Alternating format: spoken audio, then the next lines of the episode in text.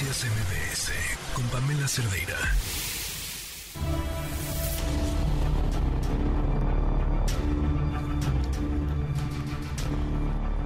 Son las 5.35 y esta es la historia que hoy nos tiene Joali Reséndiz.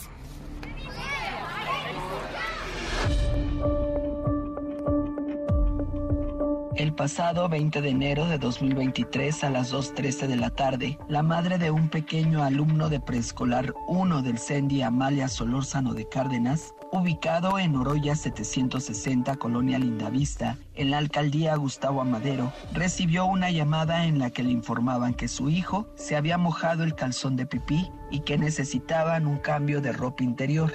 La mamá respondió que no era posible salir de su trabajo y que por favor le pusieran su pantalón y que en cuanto saliera de su trabajo llegaría a recoger a su hijo. Al llegar al Sandy vocean a mi hijo y tardan en traerlo más de 14 minutos y veo que lo trae la maestra Berenice Gámez Orozco y van caminando hacia el filtro casi al llegar a la puerta. Se regresa con el niño y no me lo entregan. Me acerco a las maestras que están en el filtro y les digo que por qué se regresa la maestra con el niño y lo vuelven a vocear. Sale la directora, la maestra Elena y me dice que pase al salón. Me dirijo en el pasillo y me pregunta que si traigo el calzón, le digo que no, que así me lo dé y me enfatiza que sí, sí. Me dice, ¿segura señora? Le digo que sí. Me lo entregan y me dan un libro de inglés, un material que realizó el niño y una bolsa con la ropa sucia en donde se encontraba el, el pantalón suelto y me dan aparte una bolsa amarrada de color en donde estaba el calzón. Al llegar a casa, la madre le puso ropa interior y el día para ellos continuó. Mi nombre es Yasmín y quiero denunciar un caso de abuso sexual hacia mi hijo de tres años.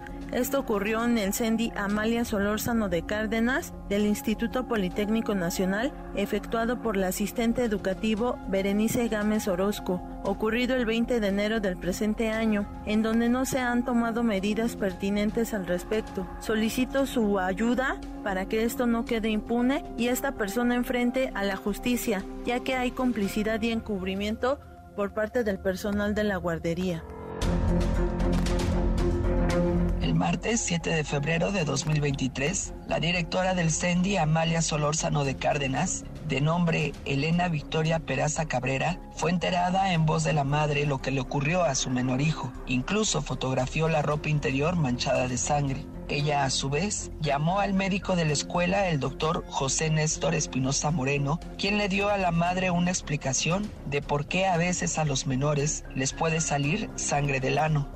Luego fueron llamadas las dos asistentes educativas, Marta Angélica Naya Sánchez y María Isabel Peralta Juárez, quienes argumentaron que aquel día de la llamada fue por popó y no por pipí. Incluso dijeron que habían solicitado un cambio de ropa interior. La presunta agresión sexual, según la declaración del menor, fue hecha por la asistente educativa Berenice N. Y minutos más tarde, la maestra Denise titular del grupo, frente a varios padres de familia reunidos, les dijo que todo era un invento.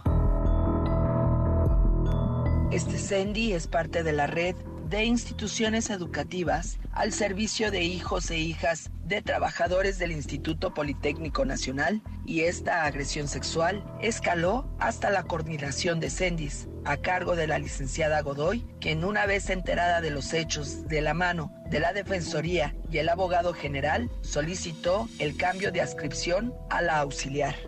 El 9 de febrero, el menor fue atendido en el ISTE, Hospital Regional Primero de Octubre. El 15 de febrero de 2023, lo atendieron en el Hospital Psiquiátrico Infantil y ante las preguntas, ¿quién te toca tu pene? ¿Quién te toca tu recto? El menor respondió que la maestra Berenice. El 16 de febrero, la Comisión Nacional de Derechos Humanos, sede Jorge Carpizo, abrió un folio 18550 a favor del menor.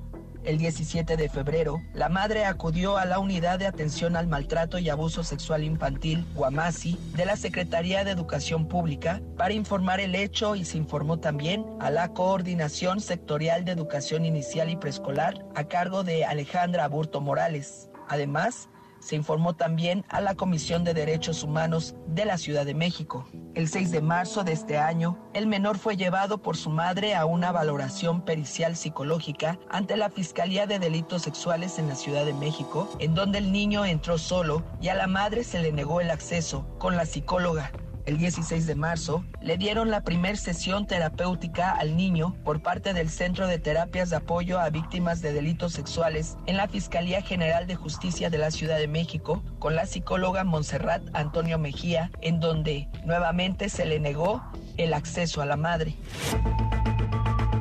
Hoy, los especialistas que han valorado al menor refieren que presenta enuresis nocturna, bruxismo nocturno, se muestra estresado, ansioso, con terrores nocturnos, haciendo referencia a la palabra hoyo, despierta gritando diciendo que el hoyo se muestra agresivo con la figura femenina y después de la rutina del baño diario, al momento de secarlo y ponerle la ropa interior, refiere, recuerda, la maestra Bere me tocó, me agarró mis nalguitas, se toca. ¿Qué haría usted si fuera su hijo? ¿Qué haría si a su hijo lo tocaran en la escuela? México es el primer lugar a nivel mundial en abuso sexual infantil y seguiremos denunciando hasta que los niños y las niñas en este país, en el mundo, sean protegidos por los agresores sexuales.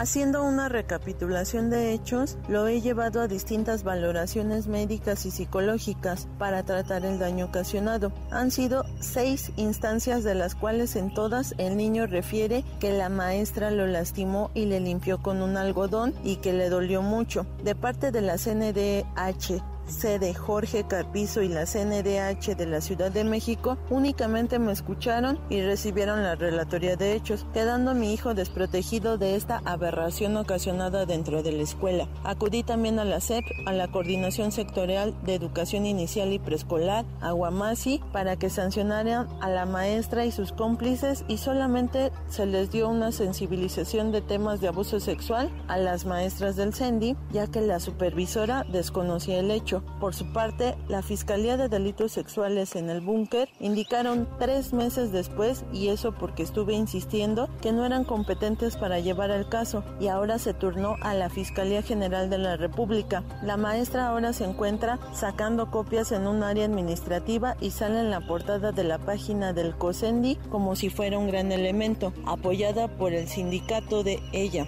Por tal motivo, recurro a las instancias correspondientes para que se haga justicia con respecto al abuso sexual que sufrió mi hijo, con lesiones severas físicas y mentales, y se den cuenta de la magnitud del problema que está sufriendo. Yo siempre le he creído a mi hijo y estoy alzando la voz por él, porque no la quiero silenciar para siempre.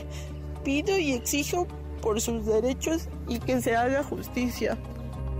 Soy Joali y si usted tiene una denuncia, escríbame a periodismo a toda prueba gmail.com o síganme en mis redes sociales, en Twitter o en Facebook me encuentra como arroba Joali